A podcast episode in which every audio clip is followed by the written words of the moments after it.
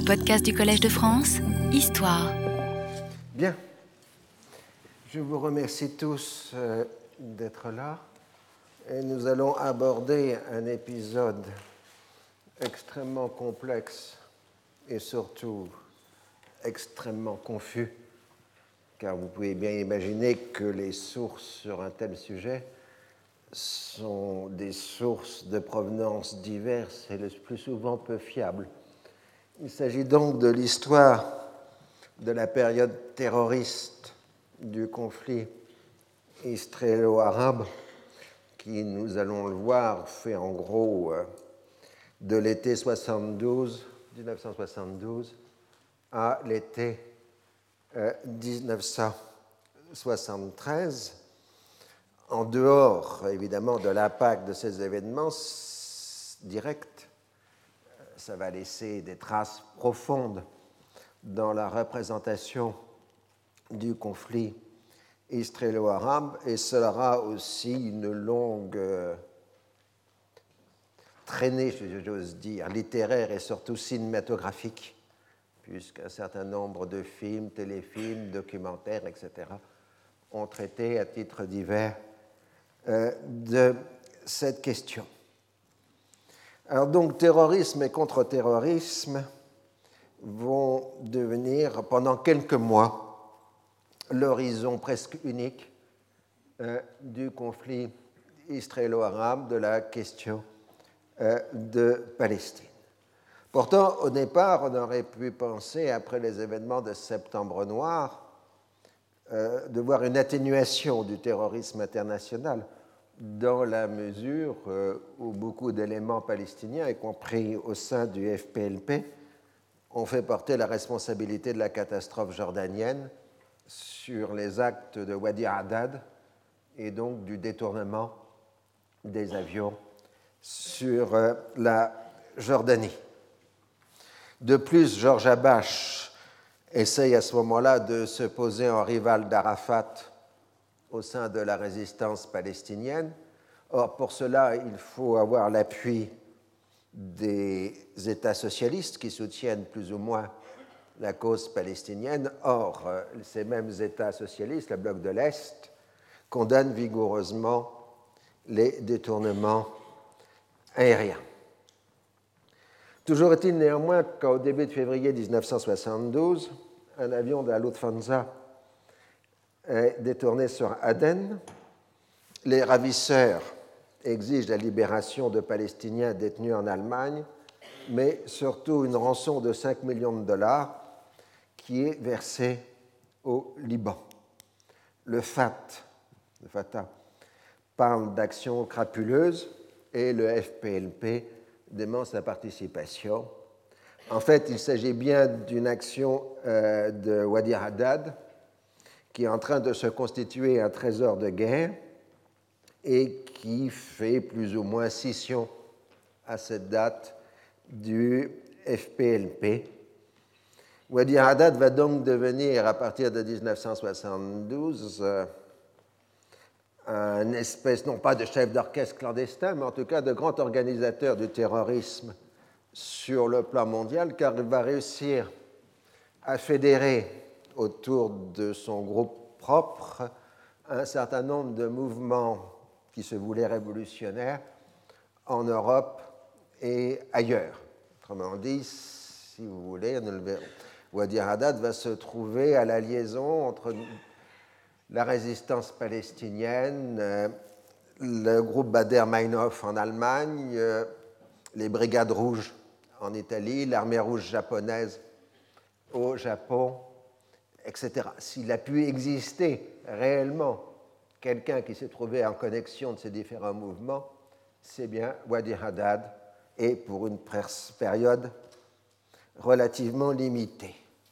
Par ailleurs, c'est à cette date mais on manque de précision, bien que la formation soit maintenant confirmée, que Wadi Haddad est entré en liaison avec le KGB et euh, a donc entretenu euh, des relations de partenariat, dirons-nous, avec les services secrets euh, soviétiques. Alors, en Europe, la cause palestinienne est euh, devenue une cause chère aux différents mouvements dits euh, progressistes. Elle est associée étroitement à la guerre du Vietnam.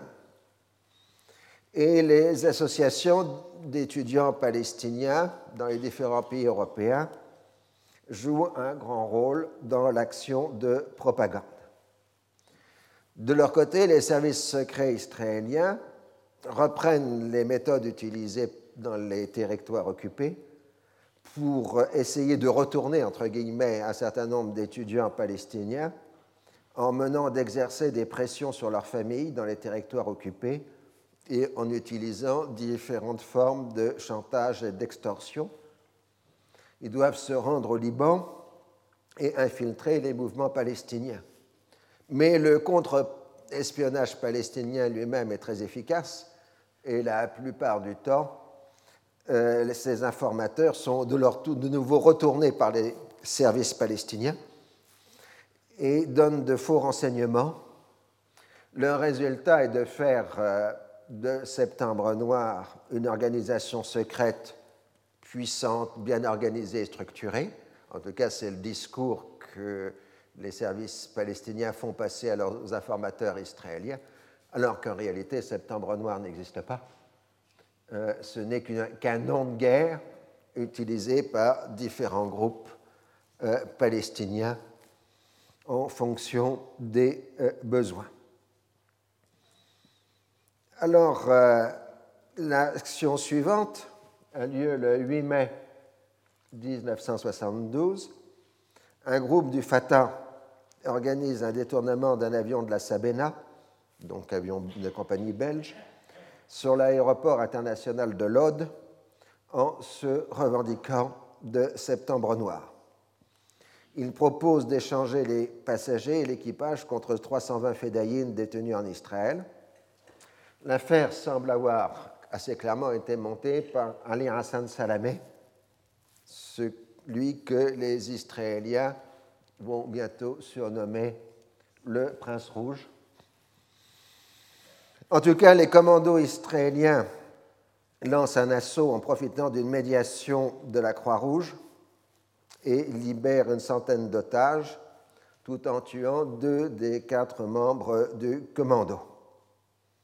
Tandis que la population israélienne exulte de cet exploit, il s'ensuit une vive polémique entre le CICR et le gouvernement israélien. Les humanitaires parlent d'abus de confiance qui les compromettent, euh, tandis que les Israéliens parlent de ruse de guerre, de subterfuge utile. Le Fatah rejette toute responsabilité, mais se félicite que l'opération ait eu lieu sur le sol de l'ennemi. Et de nouveau, l'Israël menace le Liban, accusé non d'être impliqué, mais d'abriter les mouvements palestiniens. Donc là, vous avez l'avion de la Sabena euh, avec les otages en train de fuir lors de la prise d'assaut euh, par euh, les commandos israéliens. Alors, Wadi Haddad va répliquer de façon sanglante le 30 mai 1972 en utilisant ses alliés du mouvement de l'armée rouge japonaise, c'est-à-dire donc des Japonais, qui, euh, en arrivant sur un avion de ligne, on ne se méfie pas d'eux parce que ce sont des Japonais et non pas des Arabes.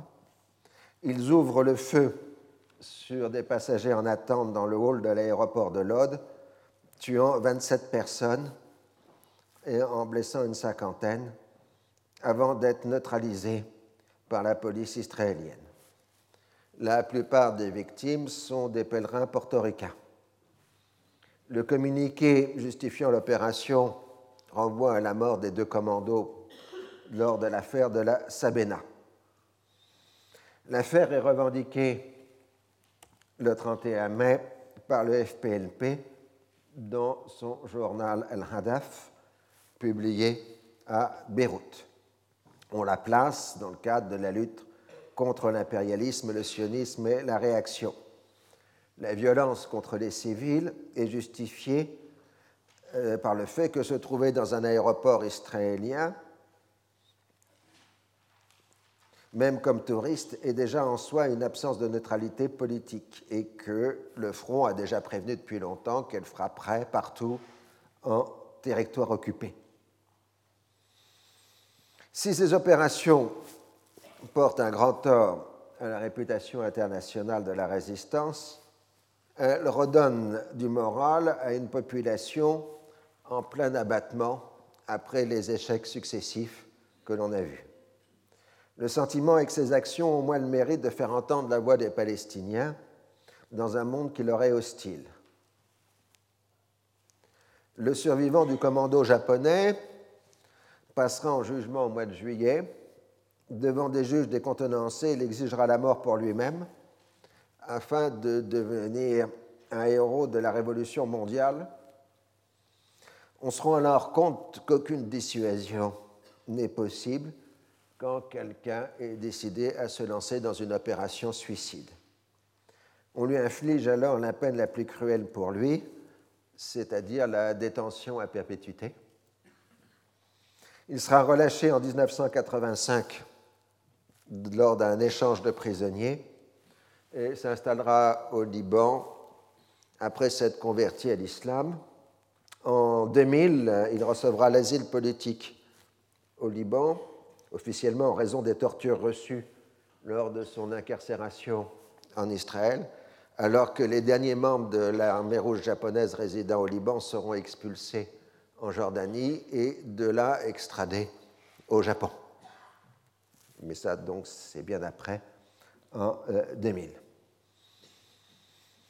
alors, évidemment, le gouvernement israélien fait porter sur les États arabes la responsabilité de tels actes, et en particulier sur le Liban.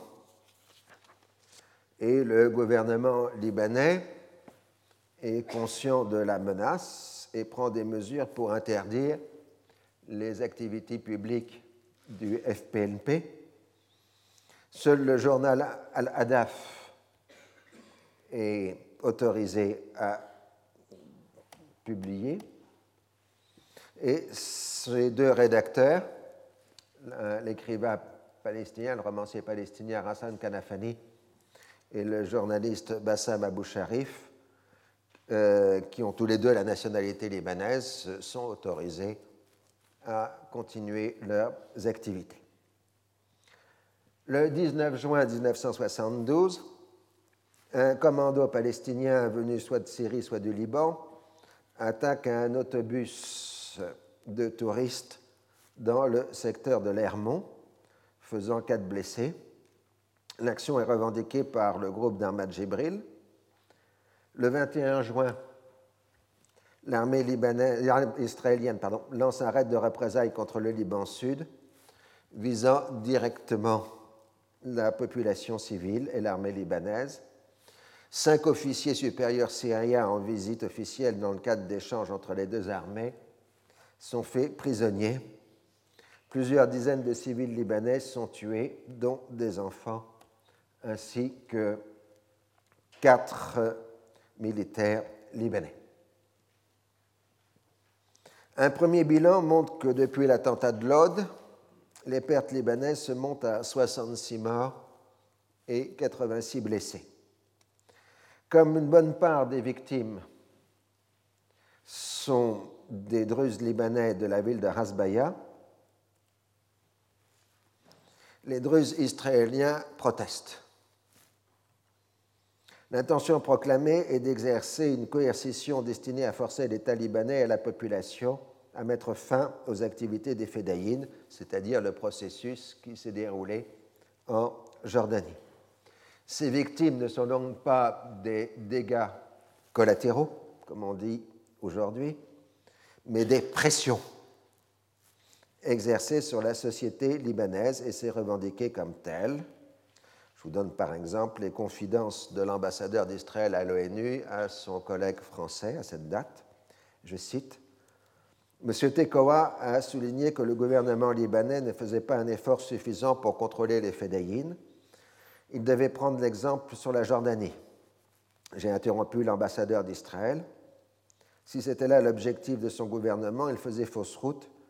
Le Liban n'était certainement pas en position de prendre à l'égard des réfugiés palestiniens les mesures radicales auxquelles le roi Hussein avait eu recours. En essayant de les contraindre, Tel Aviv risquait de faire éclater le fragile équilibre politique dont dépendait l'existence même du Liban.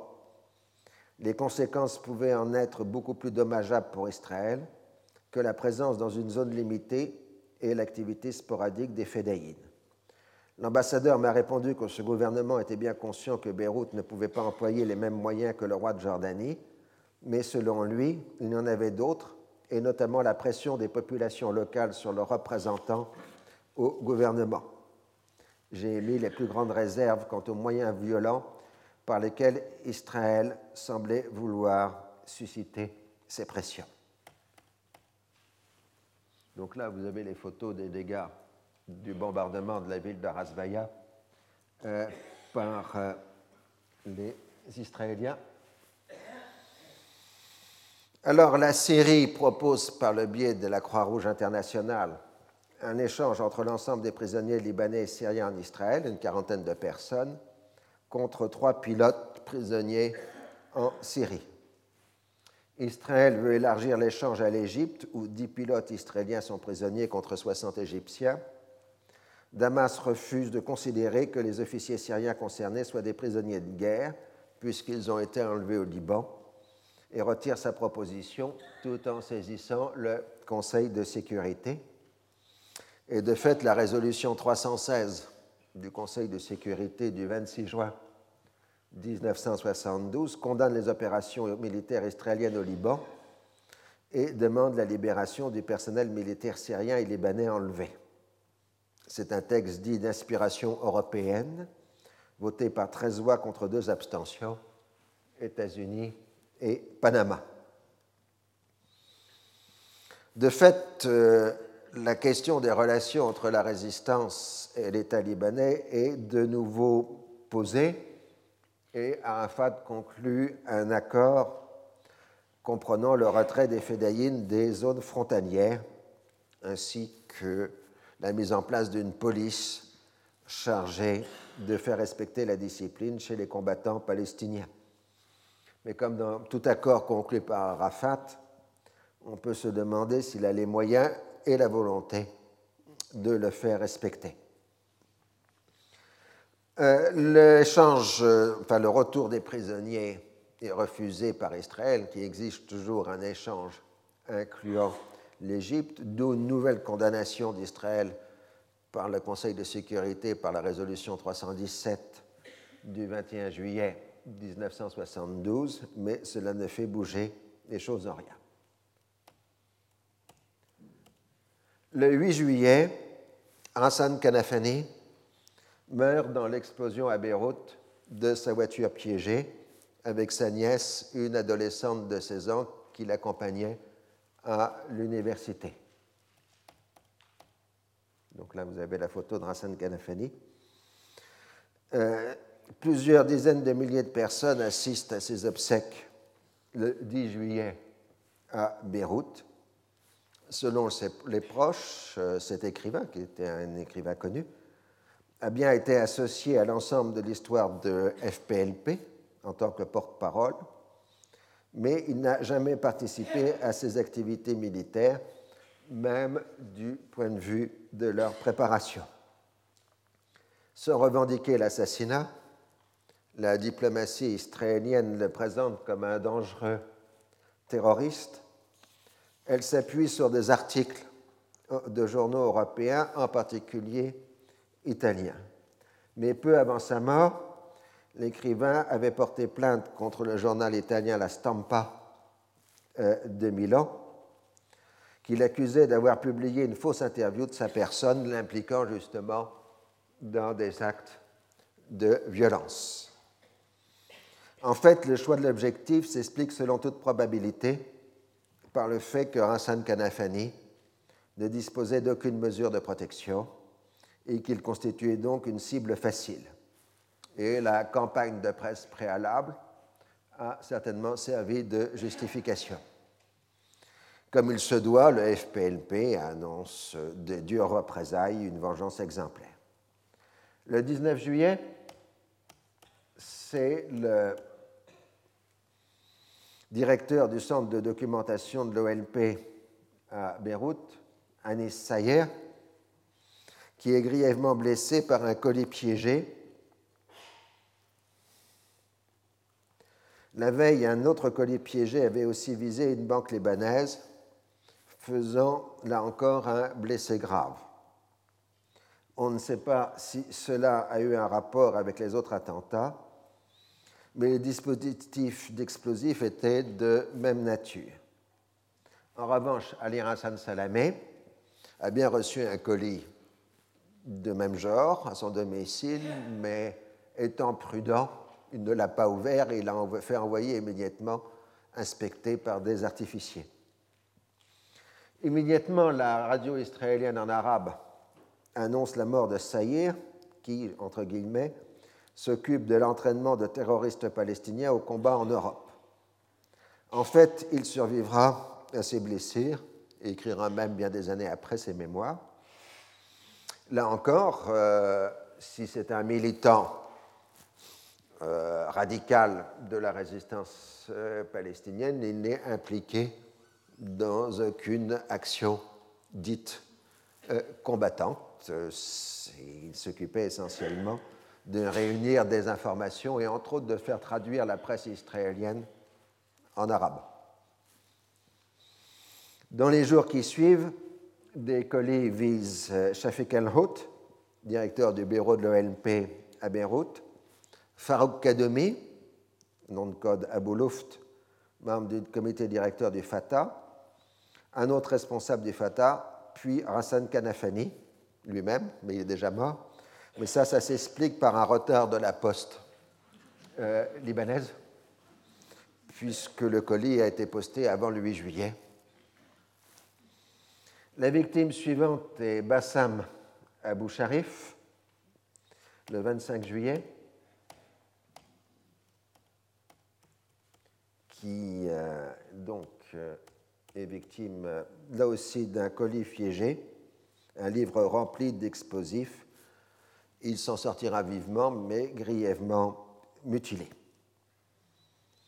Cette campagne d'assassinat vise non seulement des responsables militaires de la résistance, mais surtout des propagandistes. À Beyrouth, on accuse tout aussi bien les services israéliens que jordaniens, voire les deux en connivence, d'être auteurs de ces attentats, voire aussi certaines forces politiques libanaises. Ces attentats contribue à augmenter la tension et à déstabiliser encore un peu plus la situation libanaise. Et là, on va passer à l'épisode le plus connu de cette affaire, de ces affaires de terrorisme, Munich. Dans ce contexte, la direction du Fatah a décidé de réactiver Septembre noir. Le 4 août, un attentat a eu lieu en Italie contre des réservoirs de pétrole à Trieste, revendiqué par Septembre noir dans, je cite, le cadre des attaques contre les ennemis de la révolution palestinienne et des intérêts impérialistes qui soutiennent le sionisme. C'est un avertissement aux États arabes pétroliers jugés trop modérés dans la question palestinienne l'affaire sera clairement identifiée ultérieurement à Ali Hassan Salamé. Un autre projet est de mener des attentats contre les agents du Mossad en Europe. Pour cela, il faut obtenir des armes. Des contacts sont alors pris avec une mystérieuse filière bulgare qui permettrait contre finance de faire passer des armes de Bulgarie en Allemagne. La Bulgarie est un régime communiste, cela implique certainement les services secrets de la Bulgarie. Selon le récit très postérieur d'Abu Daoud, ce serait après l'assassinat de Hassan Kanafani que l'objectif aurait été modifié au profit d'une action spectaculaire en Europe. Comme le Comité international olympique n'a même pas répondu à la demande faite par l'OLP d'envoyer des athlètes palestiniens aux Jeux olympiques de Munich, le choix est fait de tenter une prise d'otage d'athlètes israéliens pour obtenir en échange la libération de prisonniers palestiniens. Abu Daoud dirige l'opération, décidée par Abu Iyad, avec l'accord d'Arafat et d'Abu Mazen, Mahmoud Abbas. Ali Hassan Salamé est tenu complètement à l'écart de l'opération de Munich. L'opération semble très largement improvisée, avec un repérage hasardeux des lieux et l'arrivée au tout dernier moment des armes venues de Bulgarie. Les membres du commando sont issus de camps du Liban et n'ont pas reçu d'entraînement préalable. Alors sur cette photo, vous avez l'équipe olympique euh, israélienne avant le début des Jeux. Les Jeux olympiques de Munich ont été présentés comme la marque de la réintégration de l'Allemagne dans la normalité des nations après les années noires du nazisme. Les autorités se sont évertuées à faire disparaître tout ce qui pourrait rappeler l'ancienne Allemagne autoritaire et militariste. Elles vont le payer chèrement avec la faiblesse du système de sécurité. Ainsi, les gardes du village olympique ne sont pas armés et le dispositif de surveillance est particulièrement léger. Le contrôle de l'accès au village a été pratiquement levé quand les journalistes internationaux ont accusé la police allemande de se comporter comme la Gestapo. Ni les Allemands ni les Israéliens n'ont pris des mesures particulières de protection pour la délégation sportive israélienne.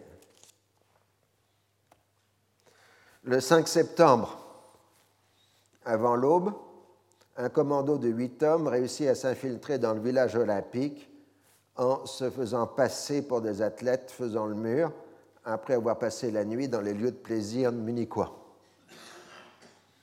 Il prend d'assaut le bâtiment où sont installés les athlètes israéliens. Deux d'entre eux qui tentent de résister sont tués. Onze sportifs israéliens sont faits prisonniers et les autres réussissent à s'échapper.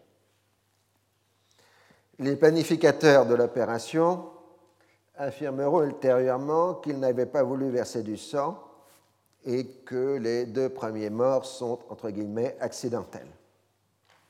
Mais dès que l'alarme est donnée, le commando fait savoir ses exigences la libération de 234 prisonniers palestiniens des prisons israéliennes, plus celle d'Andreas Bader et Ulrike Meinhof de la fraction Armée Rouge, prisonniers en Allemagne. On menace d'exécuter les otages si ces demandes ne sont pas satisfaites. Une heure limite est donnée avant le début des assassinats. Elle est régulièrement repoussée en fonction des négociations en cours. Pour l'opinion publique mondiale, ou en tout cas occidentale, il s'agit d'un double sacrilège. Pour la première fois depuis 1945, des juifs en tant que juifs ont été tués sur le sol allemand et la trêve olympique a été violée. Les autorités allemandes sont en pleine confusion, d'autant plus que les compétences du pouvoir fédéral et celles du Land de Bavière s'oppose dans la gestion de la crise. La police ne dispose pas d'une véritable force d'intervention entraînée à ce genre de situation. On tente d'ouvrir une négociation avec les preneurs d'otages, qui sont de plus en plus nerveux à fur et à mesure que le temps passe. Il ne faut pas oublier que les commandos ont mémoire sur ce qui est passé avec l'avion de la Sabena et sont donc particulièrement euh, soupçonné. Goldamer fait immédiatement savoir qu'il n'est pas question de céder à une quelconque exigence des ravisseurs et que c'est aux autorités allemandes de trouver une solution, alors que ces dernières sont totalement dépassées euh, par la situation. Les Jeux olympiques continuent alors qu'Israël en a demandé la suspension. La presse internationale et les badauds affluent au village olympique, ce qui complique encore plus la tâche de la police. Les autorités tentent de gagner du temps en tentant de faire croire aux ravisseurs que les Israéliens ont cédé, mais qu'il faut du temps pour réunir les prisonniers venus des différentes prisons. Le plus urgent est d'éviter les exécutions des otages. Des personnalités allemandes proposent de se substituer aux otages israéliens, ce que le commando refuse. En Israël, on prépare l'envoi à Munich d'un commando des forces d'élite du Sarayet Metkal, qui à l'époque sont commandés par un jeune officier plein d'avenir qui s'appelle Ehud Barak. Alors aujourd'hui encore, la controverse fait rage. Les Israéliens affirment qu'ils ont proposé cette aide aux Allemands qui les auraient refusés, et les Allemands répondent que les Israéliens n'ont jamais fait une telle proposition. La police allemande étudie la possibilité de lancer un assaut du bâtiment où se trouvent les Israéliens, mais ils renoncent, car les Fédayines, dont on ignore le nombre, semblent solidement retranchés. Le gouvernement allemand s'adresse alors à l'Égypte pour savoir s'il accepterait le transfert par avion du commando et des otages, suivi ensuite de la libération de ces derniers. Il semble qu'il y eut alors une série de malentendus. Les Allemands exigent des garanties absolues qu'aucun mal ne soit fait aux otages, et les Égyptiens répondent qu'ils ne peuvent offrir aucune garantie de ce genre, puisque Septembre Noir ne dépend pas d'eux, mais qu'ils feront de leur mieux pour assurer la sécurité des otages. De plus, les Israéliens refusent cette option égyptienne s'il n'y a pas de garantie absolue de libération des mêmes otages. En fin de journée, il est clair qu'il ne restait plus que le choix de l'opération policière. Comme il est exclu de l'attenter contre le pavillon israélien, on propose au commando son transfert par deux hélicoptères jusqu'à un aéroport militaire d'où ils embarqueraient sur un avion à destination d'un pays arabe. Ce serait à ce moment-là qu'on lancerait l'opération de sauvetage. Il faut des négociations difficiles pour arriver à un accord. Peu après 22 heures, le transfert commence. Le plan primitif consiste à agir simultanément sur l'avion et sur les hélicoptères au moment euh, de l'embarquement. Mais à l'arrivée des hélicoptères à l'aéroport, la police allemande découvre qu'il n'y a pas cinq fédayines, mais huit dans le commando. Et il considère qu'agir aussi dans l'avion serait prendre un trop grand risque.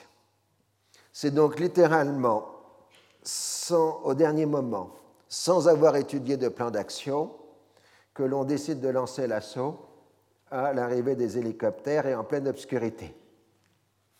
Les fédayines se méfient et voient immédiatement le piège, d'autant plus que deux fédayines envoyées en éclaireur ont vu qu'il n'y avait personne dans l'avion, donc pas d'équipage. Dès le premier tir, c'est le chaos absolu. Et ça va durer une bonne heure. Le bilan est accablant tous les sportifs israéliens sont tués, soit par le feu de leur geôlier, soit par celui de la police allemande. Cinq des huit Palestiniens et un policier allemand sont aussi tués. Les autorités allemandes ne transmettront aux Israéliens que plus de 20 ans après les rapports balistiques et les documents divers concernant la prise d'assaut. Et il semble que certaines pièces n'aient jamais été communiquées aux Israéliens. Les trois membres survivants du commando euh, sont faits euh, prisonniers.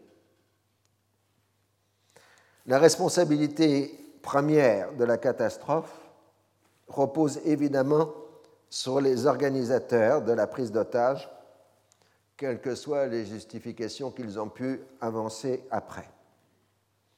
Le manque de préparation et la nervosité des membres du commando sont aussi tout à fait caractéristiques du comportement général des Fédayines à cette époque.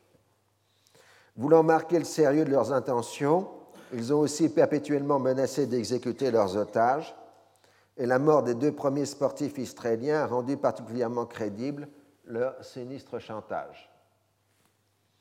Les autorités allemandes, avec la confusion des pouvoirs fédéraux et régionaux, ont eu une gestion désastreuse de la crise. Leur seule excuse est leur totale impréparation à ce genre de situation. Ils ont été pressés par le temps sans avoir vraiment beaucoup d'espace de manœuvre, d'autant plus qu'il n'était pas question d'arrêter les Jeux olympiques.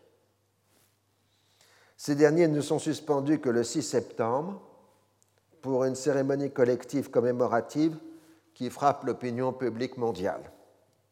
La liaison entre la Shoah et les événements de Munich est généralement ressentie dans le monde occidental et l'indignation est particulièrement forte aux États-Unis où on s'identifie totalement avec Israël.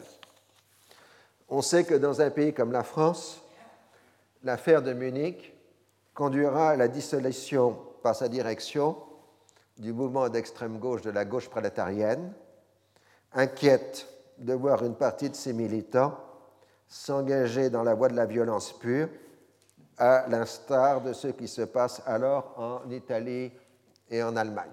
D'où le fait qu'un certain nombre d'historiens et de commentateurs expliquent que, que, les décisions prises à ce moment-là par la direction de la gauche prolétarienne ont empêché à la France de connaître ce qui s'est passé en Allemagne et en Italie avec les brigades rouges ou la fraction euh, armée rouge. Les gouvernements arabes s'abstiennent de commentaires ou déplorent plus que condamnent les événements, à l'exception notable du roi Hussein, qui, à la télévision jordanienne, exprime ses condoléances aux familles des sportifs israéliens. La presse arabe donne en général une description objective des événements, fondée sur des dépêches d'agence, tout en donnant comme raison principale l'oppression et l'injustice dans lesquelles vivent les Palestiniens et leur absence d'espoir. La responsabilité des morts est portée sur la police allemande. Très vite, le ton se radicalise et les commandos morts sont présentés comme des héros martyrs qui ont refusé de se rendre. Les sportifs israéliens sont dénoncés comme des réservistes de l'armée israélienne. À la demande du Fatah, la Libye demande et obtient le transfert sur son territoire des dépouilles des cinq commandos tués, qui auront, droit à d'imposantes funérailles populaires. La popularité de l'attentat dans les territoires occupés est particulièrement forte. Les plus radicaux se félicitent de la fin du mythe de l'invisibilité israélienne, représenté par les affaires sinistres de Lod et de Munich. Jamais le divorce n'a été aussi total entre l'opinion publique arabe et en partie celle du tiers-monde et une opinion publique mondiale à dominante occidentale. Alors bien évidemment, en Israël, le colère et le désir de vengeance dominent.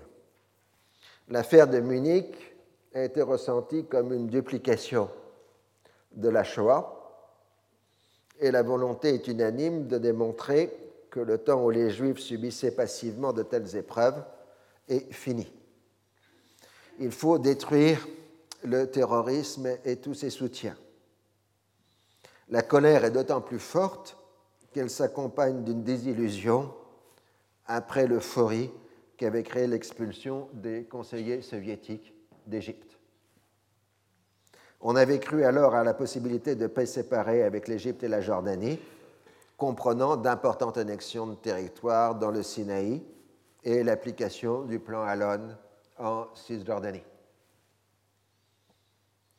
Les services de renseignement accusent la Syrie d'avoir abrité l'organisation de l'attentat. Très rapidement, la presse israélienne certainement informé par les mêmes services, accuse Ali Hassan Salamé d'être l'instigateur de l'opération de Munich, alors qu'il semble n'y avoir été strictement pour rien. D'ailleurs, à cette époque, Hassan Salamé s'est retiré de la carrière politique et tente de se lancer dans les affaires au Koweït. Le fait est que les services de renseignement israéliens, en dépit de la légende et de la mythologie, souffrent d'un ensemble de déficiences techniques, en particulier dans la couverture du monde arabe. Ils ne disposent pas d'un réseau d'ambassades permettant de donner une couverture diplomatique aux officiers traitants, et contrairement à ce qui se passe dans la guerre froide, ils ne peuvent pas compter sur des défections idéologiques. La solution utilisée dans les années 1950 et 1960 d'infiltrer des Israéliens originaires des pays arabes est maintenant terminée, euh, faute de, nouveaux recrutements euh, de ce genre. Le pays où les services israéliens sont le mieux implantés est évidemment le Liban, puisque c'est un pays très ouvert sur l'extérieur à cause du tourisme. Le principal moyen utilisé à partir des années 1970 était d'exercer des pressions croissantes sur de jeunes Palestiniens par le biais de menaces exercées contre leurs familles et par des compromissions diverses de nature monétaire ou sexuelle. C'est donc du recrutement par chantage, permettant, pense-t-on, d'infiltrer par le bas les organisations palestiniennes. Les informations recueillies sont en général de pauvre qualité, souvent de l'ordre de la rumeur et du ragot. Si on peut déterminer où résident un certain nombre de responsables palestiniens, ce qui est de notoriété publique, sauf Arafat qui a pris depuis longtemps l'habitude de changer constamment de domicile, on ne pénètre pas réellement les cercles dirigeants de la résistance palestinienne. Le 8 septembre 1972, l'aviation israélienne attaque simultanément la Syrie et le Liban avec des dégâts collatéraux en Jordanie, c'est-à-dire une vingtaine de morts en Jordanie. Les principaux camps palestiniens sont représentés comme des bases de fédéines et bombardés. Trois avions syriens sont abattus dans des combats aériens. Les pertes humaines, dont de nombreuses femmes et enfants, sont considérables, de l'ordre de plus de 200 morts. La presse arabe évoque un génocide et condamne la totale indifférence occidentale. À l'ONU, le Conseil de sécurité n'arrive pas à se mettre d'accord sur une résolution, les États-Unis refusant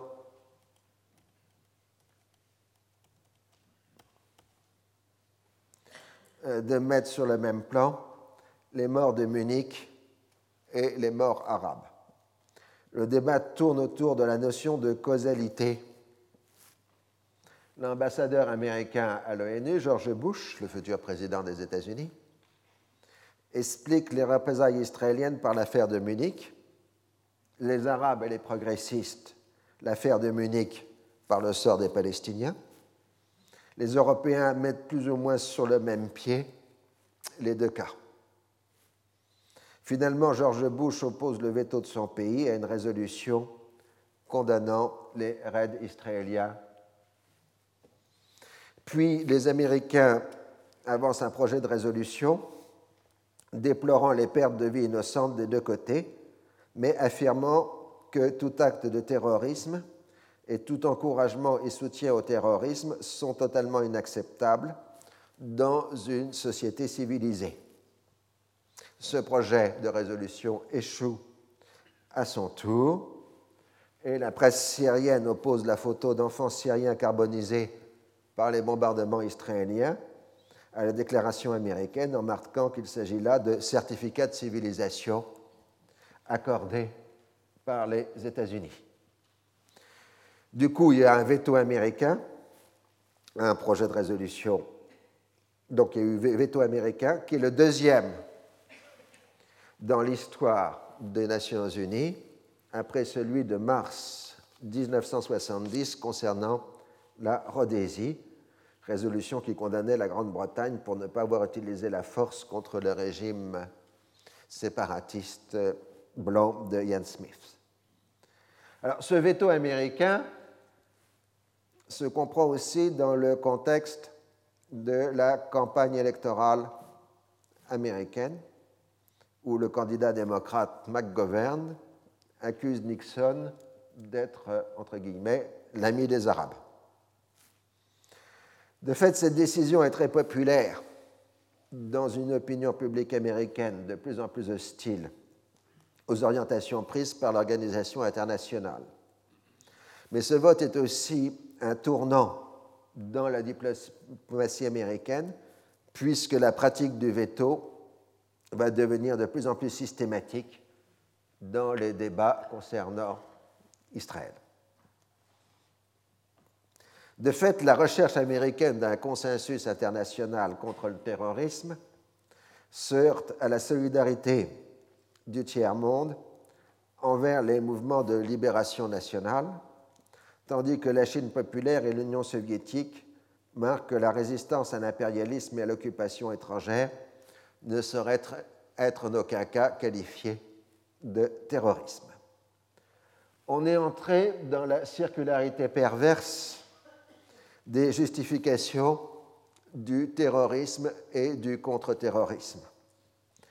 Rien ne peut justifier le terrorisme, même comme dernier instrument de résistance à l'oppression, mais l'argument se retourne ensuite contre les méthodes et les conséquences du contre-terrorisme, qui fait encore plus de victimes, entre guillemets, innocentes que le terrorisme lui-même. Ainsi, légitimement, l'Allemagne fédérale, qui s'est lancée dans une campagne de contrôle des ressortissants arabes, est accusée, enfin plutôt c'était la campagne de contrôle de ces ressortissants arabes euh, qui est légitime, hein, m'excuser, euh, se fait traiter de pratique néo-nazie par la presse arabe. Dans ce contexte extrêmement tendu, le 10 septembre, un employé de l'ambassade d'Israël en Belgique est victime d'un attentat. C'est en réalité un agent du Mossad chargé de recruter des indicateurs arabes et palestiniens. Il a été victime d'un faux indicateur envoyé par Abu Iyad. Dans les jours qui suivent, un certain nombre d'institutions israéliennes en Europe et en Amérique sont à leur tour victimes de colis piégés. 64 sont recensés en une seule semaine. Cette opération, cette fois, n'est pas due à Abu Iyad, mais à Abu Jihad, l'autre lieutenant d'Arafat, qui lui-même avait été visé deux ans plus tôt par un colis piégé israélien le 19 septembre, un diplomate israélien à Londres est institué par un colis piégé. Mais auparavant, le 16 septembre, l'armée israélienne a lancé sa plus importante opération terrestre au Liban Sud. Toute la région au sud du Litanie est atteinte. Les combats sont particulièrement intenses dans le secteur du village de Cana.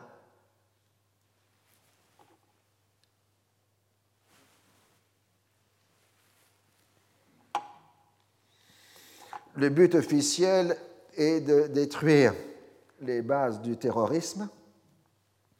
Les destructions matérielles sont considérables, les infrastructures civiles étant délibérément visées. Les pertes humaines, dans leur grande majorité, sont composées de civils, mais l'armée libanaise a eu 18 tués et 46 blessés et disparus.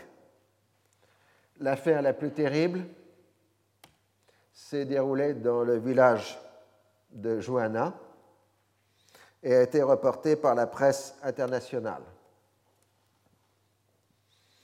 Un taxi transportant une famille de sept personnes, dont des enfants, a été volontairement écrasé par un bladé israélien, ne laissant à ses occupants aucune chance de sortir vivants. Le 17 septembre, l'armée israélienne s'est retirée du Liban Sud. Le gouvernement libanais a proclamé l'état d'urgence et l'armée a reçu l'instruction de ne pas autoriser les Fédéines à reprendre leur position au Liban Sud. La censure est imposée à la presse. Immédiatement apparaissent les médiateurs arabes habituels, ainsi que les non moins habituelles organisations de réunions de conciliation avec Yasser Arafat. Un nouvel accord est conclu qui prévoit la prolongation du gel des opérations de la guérilla et son retrait des agglomérations du Liban Sud. On souligne, je cite, la nécessité d'éviter toute action ou propos de nature à porter atteinte à la fraternité et à l'unité de la lutte libano-palestinienne. Fin de citation on propose nouvelle fois la mise en place d'un comité de coordination entre l'armée et la résistance. La politique de fermeté par rapport aux Palestiniens a le soutien des députés chrétiens et des députés chiites du Liban Sud. L'armée peut l'exécuter en raison de sa bonne tenue lors de l'attaque israélienne. Officiellement, le gouvernement israélien donne la priorité à la lutte contre le terrorisme sur la recherche de la paix. Cela ne fait qu'enregistrer la paralysie totale de toutes les initiatives diplomatiques. Selon Israël, il n'existe pas de question palestinienne, puisqu'il existe déjà un État palestinien, la Jordanie. Le traitement de la question palestinienne se résume à un traitement social du dossier des réfugiés et à l'éradication du terrorisme. Le 28 septembre 1972, Sadat joue son jeu personnel en proposant la constitution d'un gouvernement palestinien en exil qui pourrait s'installer au Caire. Le but de la manœuvre peut être interprété de différentes façons.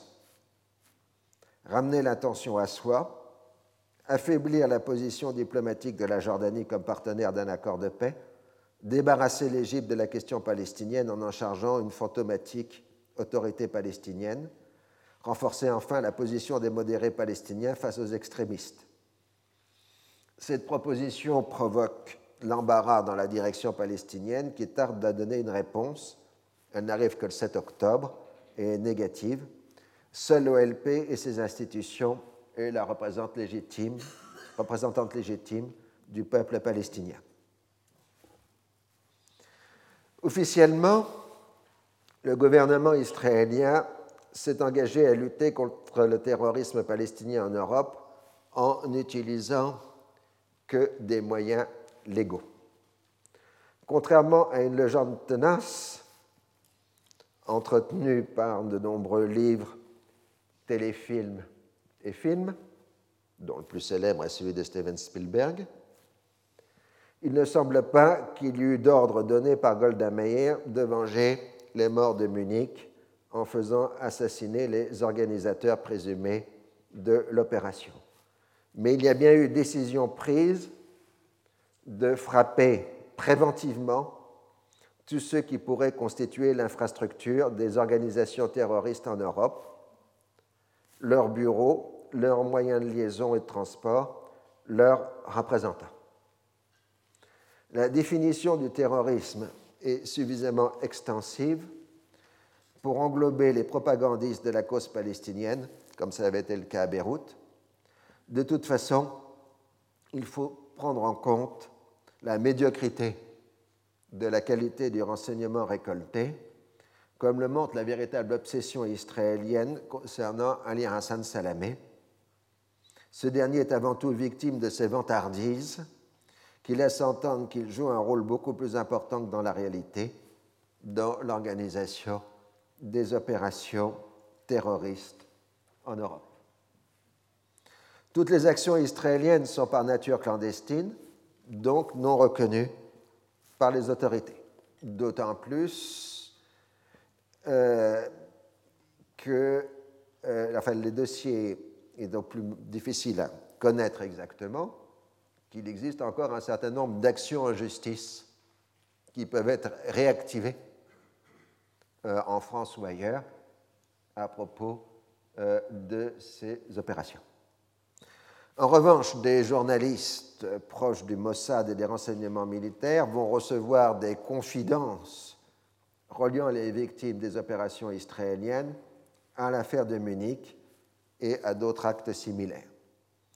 Il en ressortira toute une littérature en général assez médiocre, multipliant les allusions sur la dépravation morale des victimes des opérations israéliennes. Par ailleurs, euh, la presse israélienne de l'époque justifie ouvertement le terrorisme personnalisé, entre guillemets, contre les responsables palestiniens dans le monde arabe et en Europe, équivalent selon eux des raids aériens contre les bases de Fédéine. Il est donc difficile pour l'ensemble de ces raisons d'attribuer avec une certitude absolue un ensemble d'affaires au service israélien.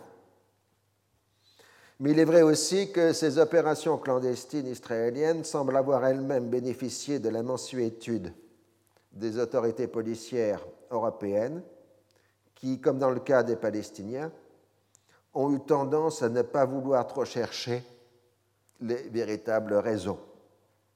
On préfère en Europe expulser discrètement les personnes soupçonnées plutôt que de les arrêter afin d'éviter de graves complications politiques.